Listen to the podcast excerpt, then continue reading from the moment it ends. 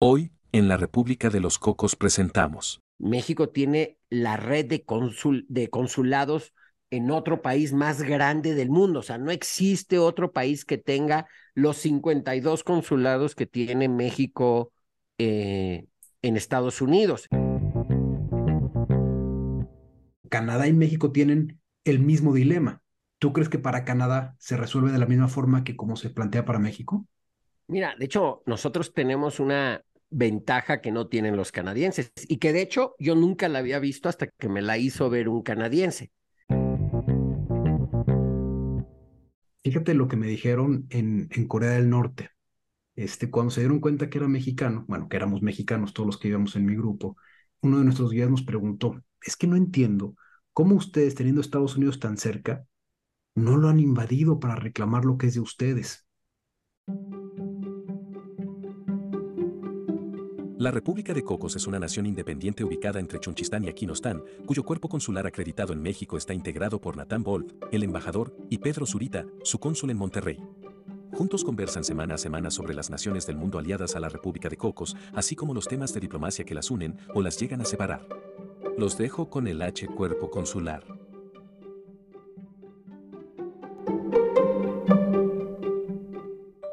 Bienvenidas y bienvenidos a un episodio nuevo el número 36 de este podcast en el que nos gusta platicar de geografía, de relaciones internacionales y de diplomacia. Yo soy Pedro Zurita, cónsul cocotero en Monterrey, y como todas las semanas hago reverencia para presentar a su excelencia, y me encanta esta, esta rima, al embajador de la República de los Cocos en la Ciudad de México, Natán Wolf. ¿Qué tal, querido cónsul? Y a los que nos oyen, que no los engañen, no hacen ninguna reverencia. ¿Cómo no? Solo lo dice. Hago así. así hago. Como todas las semanas, la verdad es que nos da mucho gusto estar nuevamente con ustedes. Recordarles que espero ya nos estén siguiendo y no creo porque todavía no son tantos en nuestra cuenta de Twitter, arroba rep de los cocos, todo junto en minúsculas. Ustedes saben que nos gusta platicar de países que ocupan poco espacio en los medios habituales. Así, en los últimos meses lo, hemos, lo mismo hemos hablado de Georgia que de Turkmenistán o de Mongolia y Groenlandia. Sin embargo, siempre hay espacio para conversar también de algo que tenemos muy cerca, pero que puede ser analizado desde varias aristas. Ese es el caso de la relación que tiene México con su vecino del norte, los Estados Unidos de América. Y por eso precisamente el episodio de hoy va a estar dedicado a ese tema. Y sin más preámbulo ni nada, quiero abrir con fuego para el embajador. La verdad es que es un tema apasionante y creo que en el capítulo anterior les comenté que había yo ido a un evento que se llamaba En esta esquina, que es un, foro de debate que organizan mensualmente un grupo de jóvenes, eh, la verdad, bastante bien hecho, entre ellos Axel Cabrera, que ya he comentado, y el tema que me tocó fue sobre si la política exterior de México se debería de centrar en Estados Unidos. Después de, de toda la discusión que hubo ahí, pues la conclusión es que sí. Ahora, centrarse en Estados Unidos no quiere decir olvidar todo lo demás. Eh, la verdad es que además es importante y a mí me ha tocado durante muchos años que estuve en el Servicio Exterior Mexicano, eh, buscar maneras de cómo diversificar las relaciones eh, comerciales, culturales, de cooperación que tiene México con otros países. Pero la verdad es que es indiscutible que la más importante en los últimos 200 años y en los próximos 200 por lo menos será eh, Estados Unidos. Y la verdad es que eso es algo que tenemos que tener muy, muy claro. Y repito, para antes de que me empiecen a apedrear, no significa olvidar ni darle la importancia que merece todas las demás, pero la geografía sobre todo nos unió a ellos. Pero veo que nuestro cónsul Cocotero quiere decir algo. Sí, pues es que a mí me, sorprende mucho eso porque yo tengo la idea este de mundo poli o multipolar del que se habla ahora, ¿no? Entonces que tienes que guardar bien las formas con cada uno de los nuevos polos. Lo mismo sea con Estados Unidos, con China, con Rusia, con India, em, con nuestra América Latina. Y, y yo no sé cómo, cómo se puede compatibilizar eso darle importancia o relevancia primordial a la relación con Estados Unidos. Y mi pregunta para entenderlo mejor es, ¿tú crees que, digo, Canadá y México tienen el mismo dilema, supongo yo. ¿Tú crees que para Canadá se resuelve de la misma forma que como se plantea para México? Mira, de hecho, nosotros tenemos una ventaja que no tienen los canadienses y que de hecho yo nunca la había visto hasta que me la hizo ver un canadiense. Dice, ustedes por lo menos tienen una cultura y un idioma completamente distinto al de Estados Unidos. Nosotros no. Entonces, esa sutil diferencia luego hace que haya, o sea, enfoques completamente distintos. Eh, sin duda también tienen esa, ese, ese dilema, pero la verdad es que compartimos 3.000 kilómetros de frontera con ellos.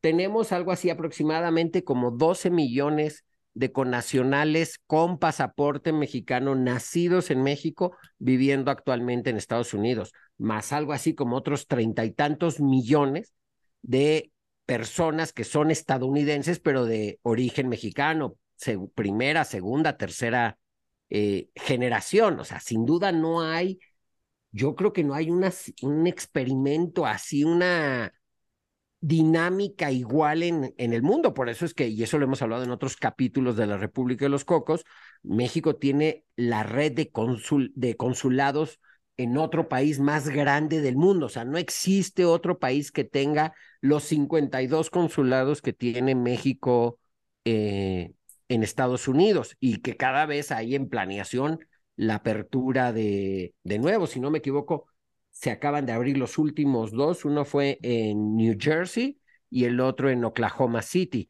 Eh, entonces, esto habla de esa gran dinámica. Esas son, esos son hechos que no se pueden eh, negar.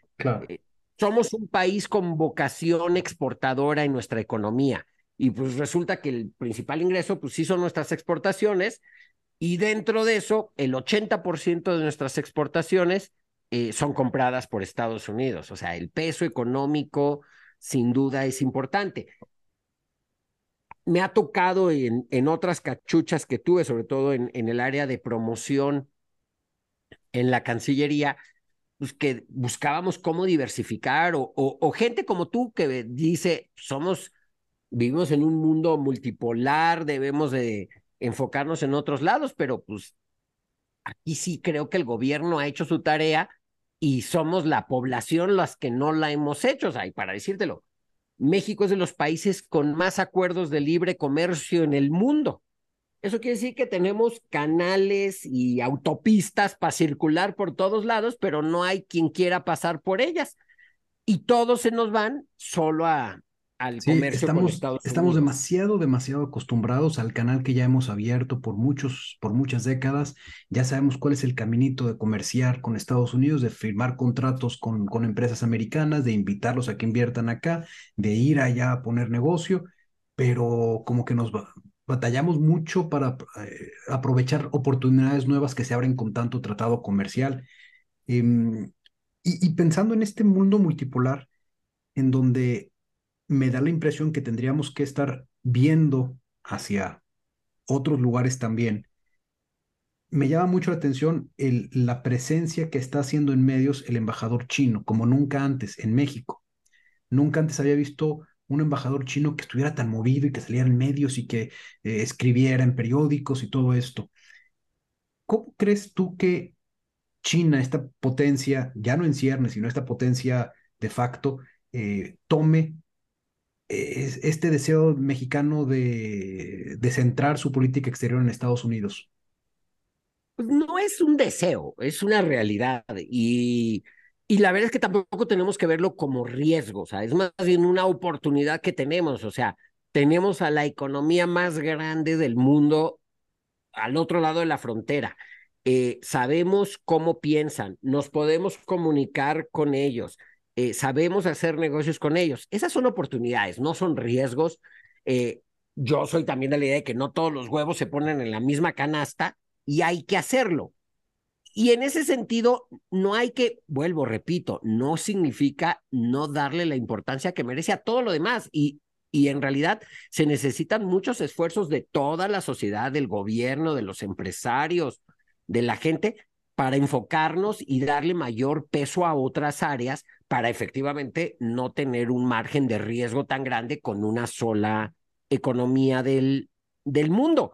Pero también es cierto que es una oportunidad que podemos aprovechar, lo que se habla tanto del nearshoring, que tiene que ver en mucho el, estas eh, desavenencias diplomáticas que están teniendo Estados Unidos y China y que abren una oportunidad para si se quiere abastecer al mercado todavía más grande e importante del, del mundo, hacerlo desde, desde México y aprovechar las ventajas comparativas que tenemos.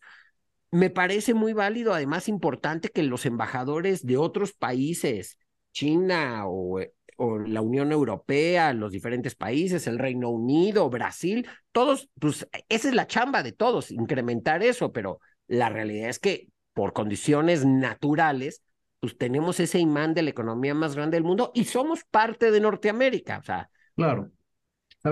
La región de América del Norte es Canadá, Estados Unidos y México. Entonces esas son también realidades que tenemos que asumir. No hay que irnos con temas ideológicos o, o demás y aprovecharlos. Ahora, el caso de China, sobre todo si hablamos comercialmente, y no me voy a distraer porque ese es tema de otra harina de otro costal, es una economía no complementaria, sino competitiva de la mexicana, mucho más grande que nosotros, sin duda, pero con una vocación económica muy similar a, a, México. Entonces hay países con los que te complementas y hay países con los que compitas. En el caso de México y China, pues competimos. Entonces también eso Pero no... competíamos, ¿no? Yo siento que competíamos en el momento en que China se convierte ya en un em, fabricante de valor agregado a través de sus patentes, a través de su investigación, ya está dando mucho mayor valor agregado a sus productos que en México, pues seguimos todavía maquilando, juntando cablecitos. Coincido, sin duda, y eso debería ser un tema para otro capítulo, pero en realidad, efectivamente, eh, en muchas cosas nos han, nos han superado. Pero volviendo al caso de, para no distraernos, querido cónsul, volviendo al caso de Estados Unidos, eh, es de todo y además es interesante cuando uno ve o estudia, observa, participa en esta relación bilateral, es que hasta para los dos países deja de ser ya un tema de política exterior. Eh, es un tema hasta de política interior, donde no solo tratas, en el caso de México, con el Departamento de Estado, sino tratas con el Departamento de Seguridad Interna y de, tratas con el Departamento de Salud.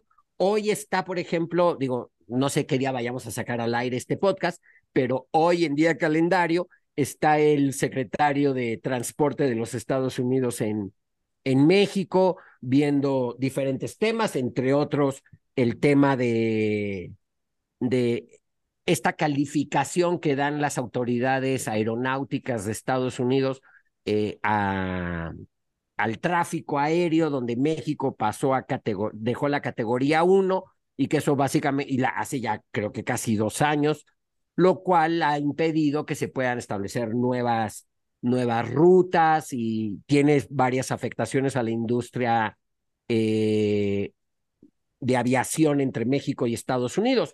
Entonces está hoy aquí viendo esos temas. O sea, lo que voy es, la baraja de la relación entre los dos países es muy buena. Yo creo que además es muy constructiva en la gran mayoría de los casos, digo, sin duda, lo que más sale a las noticias es las malas noticias, porque como dice el dicho, eh, no news, good news, pero bad news are news. Entonces, ese es parte del problema y entonces ahí es cuando vemos el tema de narcotráfico y vemos los temas de tráfico de armas y que además también esa ya es mi opinión personal y creo que mucha gente la comparte, es que no es un problema de un solo lado. Ni solo México manda drogas a Estados Unidos, ni solo Estados Unidos manda armas a México. es, son temas de corresponsabilidad donde se tiene que abordar de esa manera y por eso es que necesitas una relación muy intensa de los diferentes actores gubernamentales en el país. Se me hizo muy interesante lo que dices, que eh, más que una relación internacional entre ambos países, es una, es una relación de importancia en política interna.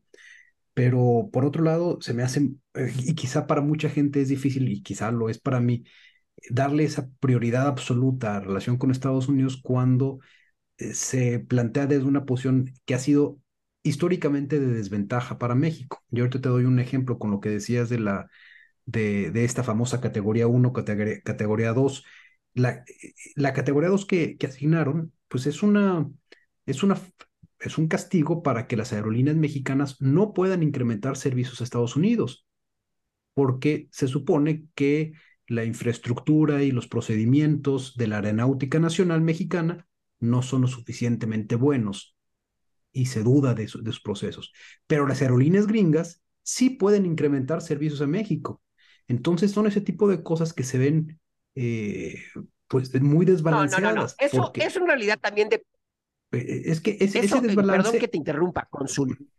Dígame. No no se da en el día a día así. Y la verdad es que hay mucha reciprocidad en eso. O sea, también es cierto que cuando han tratado ellos de incrementarnos eh, tarifas en ciertas cosas, como amenazaba Trump en su momento, pues les mueves por ahí de que tú también les vas a afectar el mercado agrícola y entonces ya la piensan dos veces antes de hacer eso. Ahora, si la autoridad mexicana, y desconozco el caso porque no lo he visto bien, ha autorizado en estos dos años nuevas rutas de aerolíneas estadounidenses a México, pues habría que reverlo, porque no creo que sea, como tú dices, algo correcto. pero eso es una decisión soberana de... Claro, claro, pero a lo que voy es, el tema de, los, de, de, Estados Unidos es, no confío en la forma en que está haciendo mantenimiento eh, las autoridades mexicanas de su sistema de, de navegación aérea pero no lo confío para que nuevas aerolíneas, para que aerolíneas mexicanas abran servicios a, México, a Estados Unidos. Pero sí lo confío para que American incremente frecuencias o abra nuevas rutas hacia México. O sea, no es solamente quien le da el permiso, sino... ¿Y eso está seguro que ha sucedido? absolutamente. Y Estados Unidos eh, está abriendo, todas las aerolíneas gringas han abierto nuevos destinos y de aquí de Monterrey te puedo mencionar tres servicios nuevos que, que, que se han inaugurado. Entonces, a lo que voy con este tema es que a veces siento yo, y quizá es representativo de mucha gente, que focalizar toda la atención en un país en el que sabes que estás en desventaja a la hora de negociar, pues te quita poder de negociación porque ya no vas con otras, ya no, ya no te enfocas tampoco en desarrollar relaciones que pudieran ser competitivas para esta relación eh, con Estados Unidos. Y, eso es lo que me gustaría que me ayudaras a entender mejor. Es que, vuelvo, es que vuelvo, ahí vuelvo a lo mismo. Uno, no es centralizar es darle un, es priorizar. O sea, en cualquier cosa que hagas en la vida, tienes que priorizar. Y tú en tu día a día, tu prioridad es tu trabajo, tu siguiente prioridad es comer en un buen restaurante, la tercera prioridad es ir a no sé qué con los amigos. Entonces, no quieres ir dejar de hacer una, pero sin duda tu primer prioridad del día es trabajar. Aquí no es dejar las otras ni descuidar ni, ni no buscar nuevas es nada más que la realidad es priorizar y priorizas, esa es la primera. O sea, tenemos ochenta y tantas embajadas en el mundo y cincuenta y tres eh, representaciones diplomáticas en Estados Unidos. O sea, casi el 40, o sea, casi dos, ni siquiera es a uno, o sea, tenemos un gran porcentaje en Estados Unidos. Esa es una realidad y tienes que administrar esa relación. Ahora, decisiones que son buenas o malas, a mí me ha tocado en muchas ocasiones en mi, en mi historial diplomático, pues que te amenaza Estados Unidos en ciertas cosas usando esa, esa este, lógica que tú mencionas y que les contestamos y que se tienen que retractar. O sea, no es tan así. A ver, por ejemplo, dame, dame esos ejemplos, porque me gustaría mucho, yo sé que sucede, yo sé que México tiene herramientas para negociar con Estados Unidos, pero a veces no salen a la luz pública, nunca se mencionan cómo México responde a, esos intentos del bully. No, porque a final de cuentas somos dos países amigos, dos países vecinos, y la diplomacia es esa, o sea, la verdad es que lo que tú me estás diciendo es bueno, porque quiere decir que las cosas no se convierten en pleito, noticia o demás. Las que acaban siendo así son los ciertos focos que se toman y que a lo mejor acaban siendo los más, los más complicados y que además también parten de una situación también hasta de costo-beneficio. O sea, porque si tú recibes, o sea, si tu principal ingreso, o sea, uno de tus principales ingresos en, eh, como país y porcentaje de tu Producto Interno Bruto proviene del turismo, pues es darte un balazo en el pie cualquier medida que vaya a impedir o, o, o, en contra de ese turismo. Tú que además trabajas en esa industria. O sea, somos el sexto o séptimo país receptor de turistas en el mundo. ¿Cuál es el mayor porcentaje de turistas de esa lista que nos convierte en el sexto séptimo país con mayor número de turistas en el mundo? Estados Unidos. O sea, son realidades. Entonces, ¿por qué les vamos a poner el pie en algo que a nosotros nos beneficia, nos beneficia que vuelen a nuestras playas, que vuelen a nuestras ciudades coloniales, que se queden el mayor tiempo posible, que vayan a los restaurantes, que compren artesanías, que vayan a espectáculos y que gasten. Entonces, la verdad es que creo que abrirles esas posibilidades es en el beneficio de todos. Oye, te voy a hacer un, te, voy a compartir una, una experiencia. No sé si, si la voy a dejar o la voy a editar después, pero fíjate lo que me dijeron en, en Corea del Norte. Este, cuando se dieron cuenta que era mexicano, bueno, que éramos mexicanos todos los que íbamos en mi grupo, eh, uno de nuestros guías nos preguntó, es que no entiendo cómo ustedes, teniendo Estados Unidos tan cerca, no lo han invadido para reclamar lo que es de ustedes. ¿Por qué se dejan eh, ¿por qué se dejan amedrentar por, por Estados Unidos? Y yo ahí diplomáticamente, que no lo soy, diplomáticamente le contesté, es que no tenemos el poder del ejército que tienen ustedes. Si lo tuviéramos, otra cosa sería. Pero, pero me hizo reflexionar sobre esa, eh, sobre esa vista que pueden tener otros, otros países de no dejarse em, imponer agenda como lo hace Estados Unidos. Em, y nada más era, era compartirte esto. No comparto, no comparto esa visión y creo que en muchos de los casos, y vuelvo a lo mismo, suceden como lo que se llama en diplomacia, en back channels, o sea, suceden en las cosas por atrás y, y la verdad es que la gran, el gran cúmulo de temas de la relación son positivos y son oportunidades para los dos.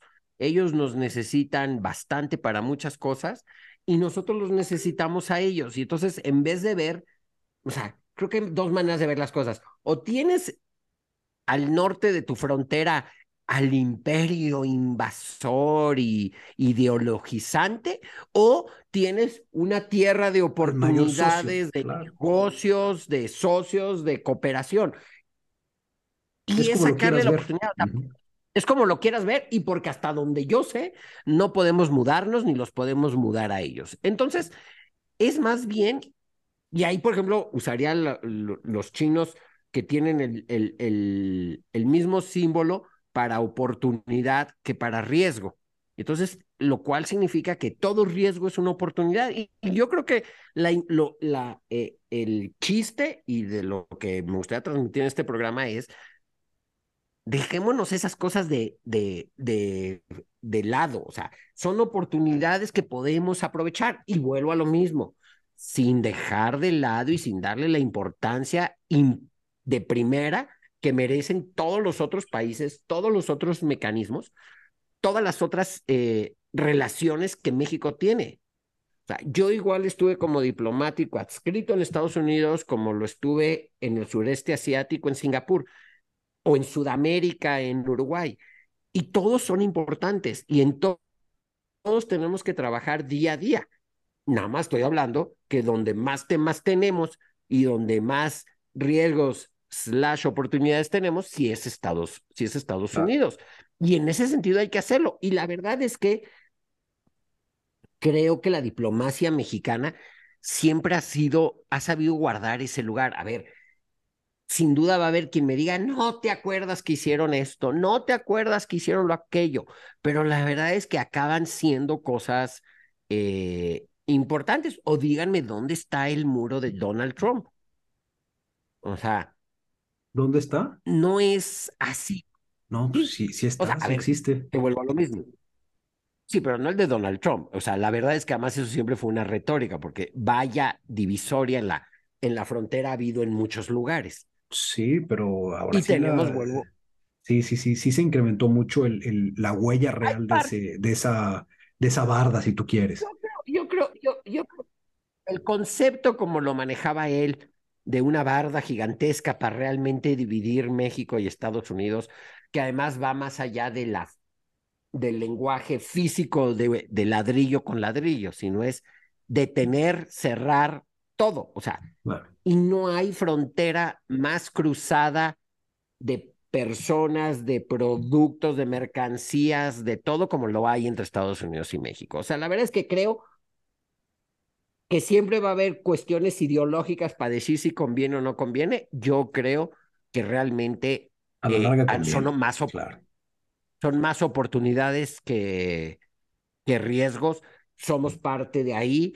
Es una buena, una buena vecindad que, y, y que tiene que ver hasta con tus vecinos reales, o sea, tú te, te, puedes tener un problema porque el vecino de al lado hizo una fiesta un día que a ti te dolía la cabeza. Entonces es, oye, hay que poner horas, hay que poner reglas para eso. Uno se pelea con los hermanos.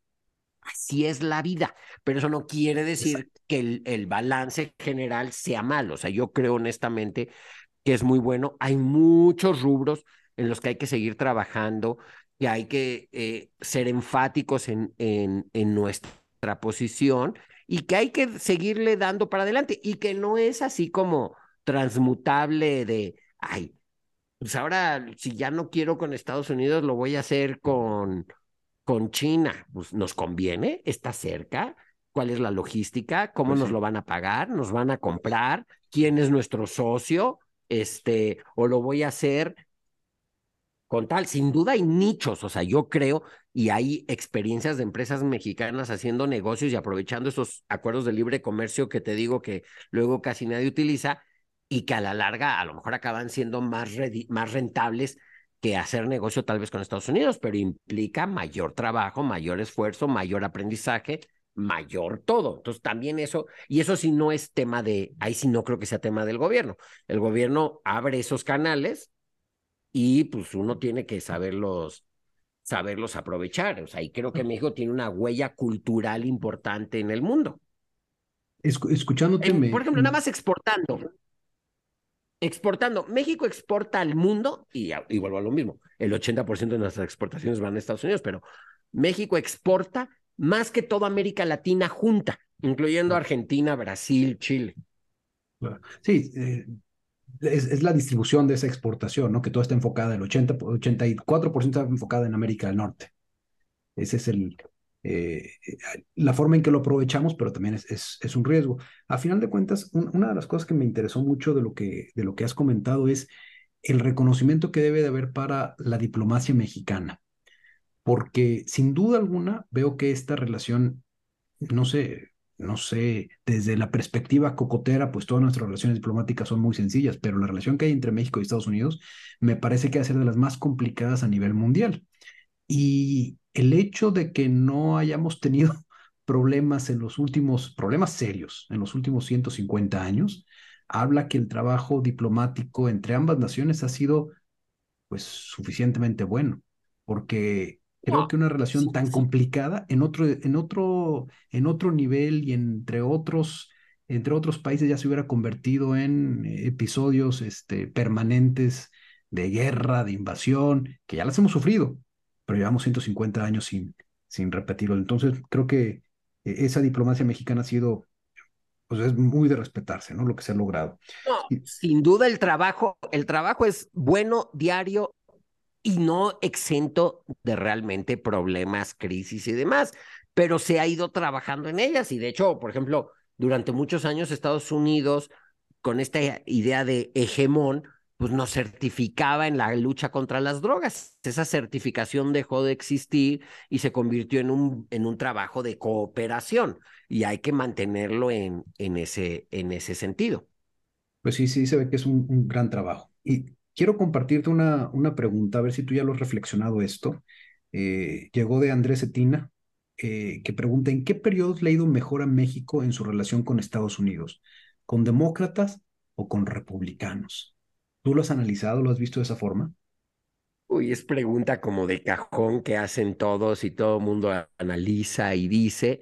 Y la respuesta es que no hay diferencia, o sea, tiene que ver más con el momento, con quién es ese presidente republicano o quién es ese presidente demócrata o de qué tema estamos hablando. Eh, por ejemplo, el, el NAFTA, el Acuerdo de Libre Comercio original que negoció Carlos Salinas de Gortari por parte de México con George Bush padre, presidente republicano, pero que debido a toda la situación, a quien le toca luego ya pues, firmar, ratificar y demás, es a Bill Clinton, presidente demócrata.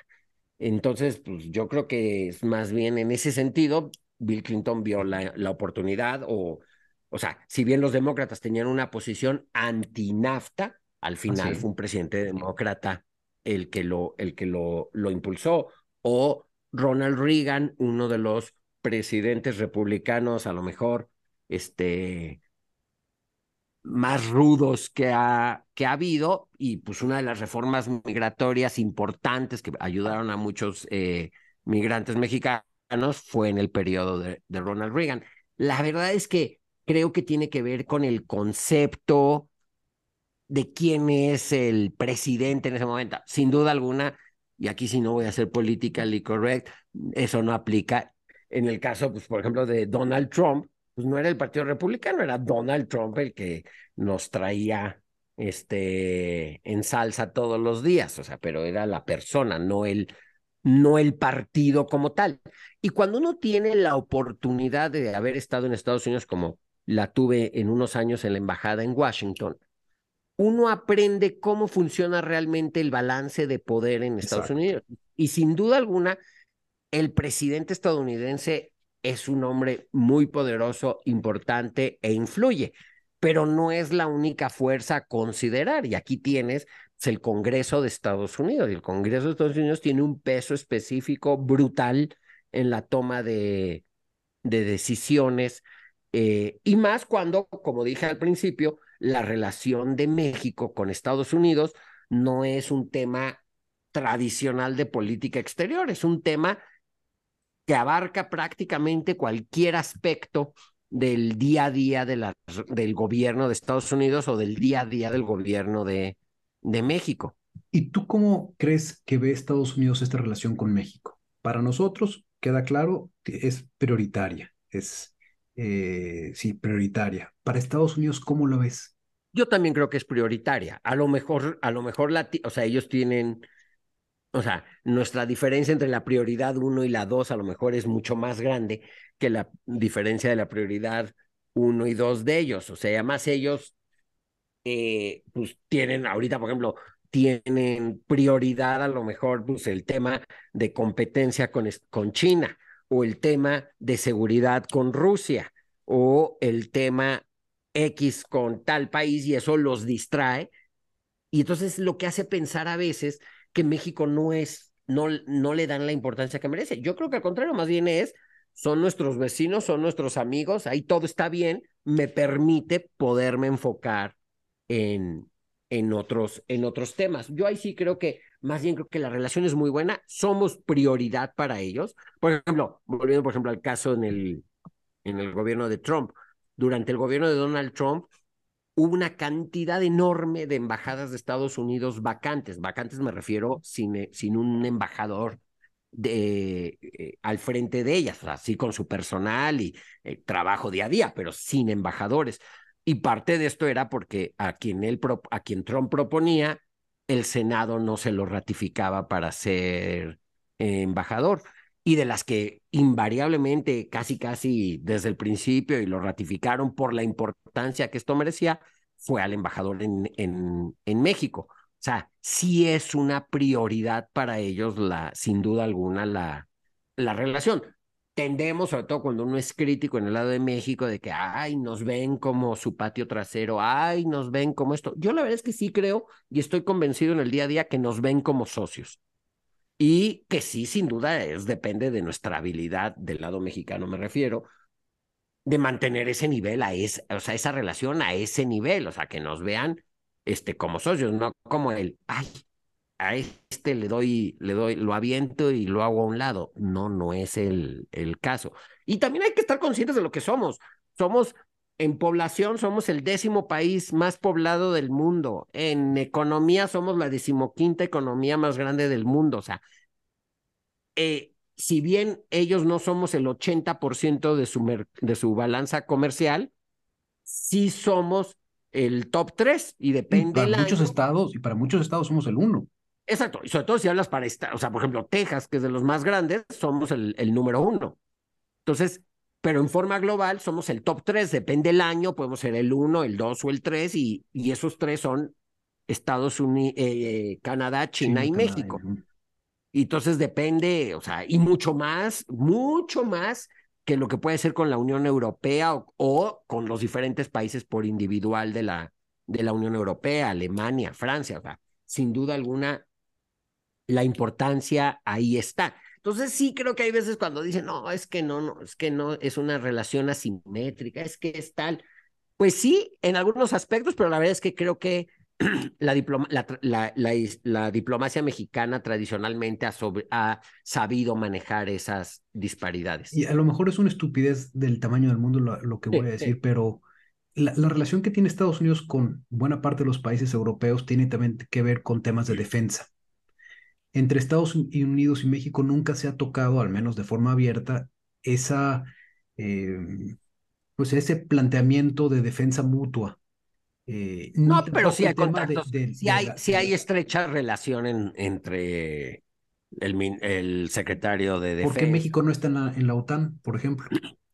No, no, bueno, también hasta porque tenemos una política en, de otro aspecto. Digo, por muchos años México, hasta hace no mucho, México no participaba en las operaciones de mantenimiento para la paz de las Naciones Unidas por muchas cuestiones este, históricas, legales de la Constitución. Eh, entonces, no, o sea, lo que voy es, pero ahí vuelvo a lo mismo, tú dijiste, ahí el tema es defensa.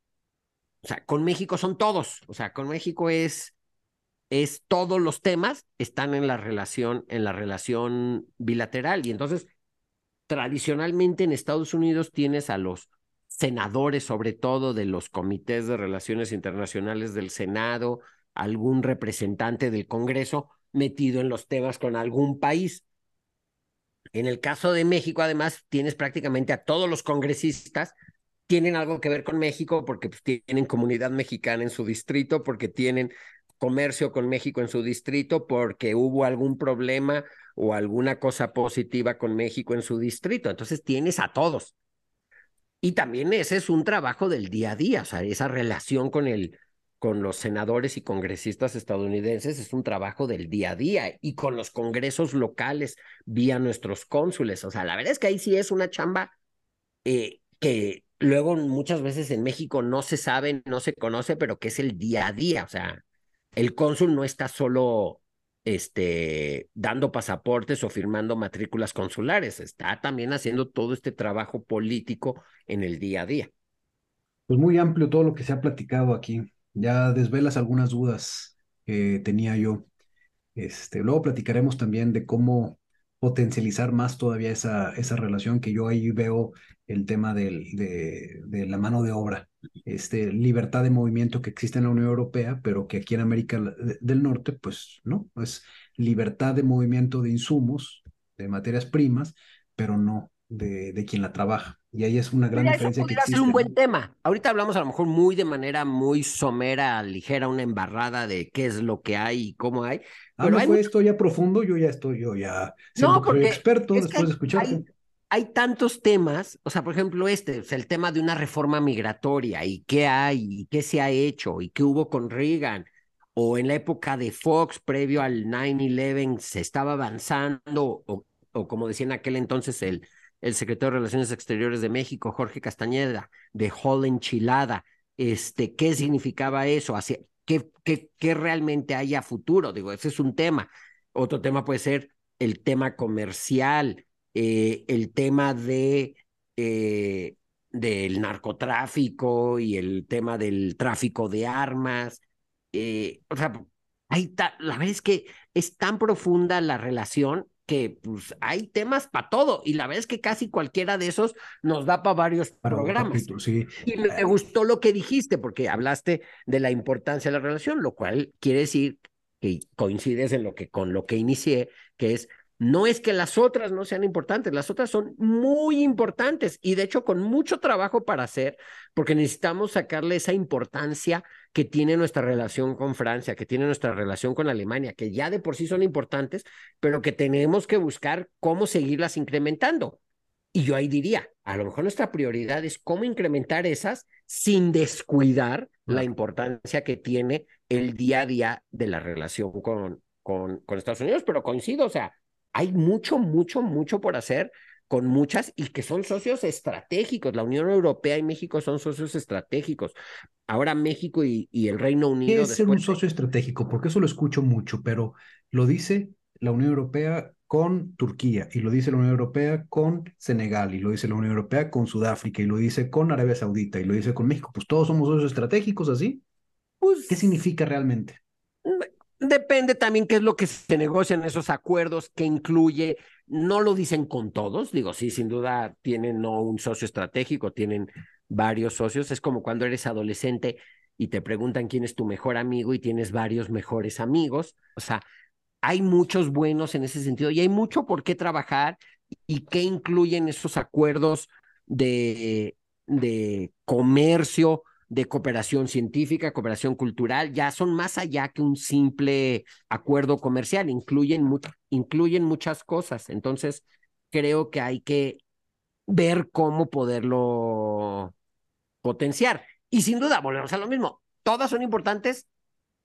Y yo como que he trabajado en el tema de relaciones internacionales, sería eh, pues negarme a mí mismo o a lo que pienso de decir que las otras no son importantes. O sea, yo siempre he trabajado porque todas las demás se potencialicen, pero en el día a día necesitas darle este, mucha atención a una que te, que te jala mucho tiempo. Me gustó esa frase que decías, ¿cómo hacer que todas sean importantes sin descuidar la relación con Estados Unidos? Eso me, me gustó. Y si te parece bien, con eso cerremos este episodio. Perfecto. Y de esta forma les digo que esto fue la República de los Cocos. Espero que les hayamos dejado argumentos sobre una relación por demás difícil entre dos naciones. Reconozco que ahora no fue mucho infotrash, sino ahora fue muy útil info para entender mejor la dinámica que engloba un paraguas amplísimo de comercio, personas, finanzas, cultura, etc. Les recuerdo nuestra cuenta en Twitter, es arroba rep de los cocos, y a mí además me encuentran como mapoteca-mx. Al embajador lo encuentran como NW Lust con L. De hecho, creo que ya debería de cambiar mi Twitter, pero con las nuevas reglas de Elon Musk se vuelve complicadísimo para que fuera más fácil que NWLUST pero si lo cambio entras que si en periodo de observancia y no sé qué, pero bueno, esperamos que hoy como todas las semanas hayamos cumplido nuestro objetivo de hacer de la geografía, de la diplomacia y de las relaciones internacionales temas más divertidos y entretenidos. Les agradecemos también a ustedes, como siempre, su atención y paciencia. Si tienen oportunidad, esperamos sus comentarios aquí mismo al final del episodio en el campo que presenta Spotify o bien en la cuenta de Twitter que dijo nuestro cónsul cocotero, arroba rep de los cocos. Y ya saben, si les gusta nuestro podcast, no olviden compartirlo con ese amigo megañoño que ya sabía que Miguel Hidalgo envió un emisario del movimiento insurgente a Washington, seguramente el primer contacto diplomático de una nación en gestación con Estados Unidos. O con ese amigue, vamos a hacer política y correcta a los tiempos, super nerd que ya sabía que fue Bernardo Gutiérrez de Lara quien cumplió con esa misión, aunque se enteró en el camino que Hidalgo y Allende ya habían sido fusilados.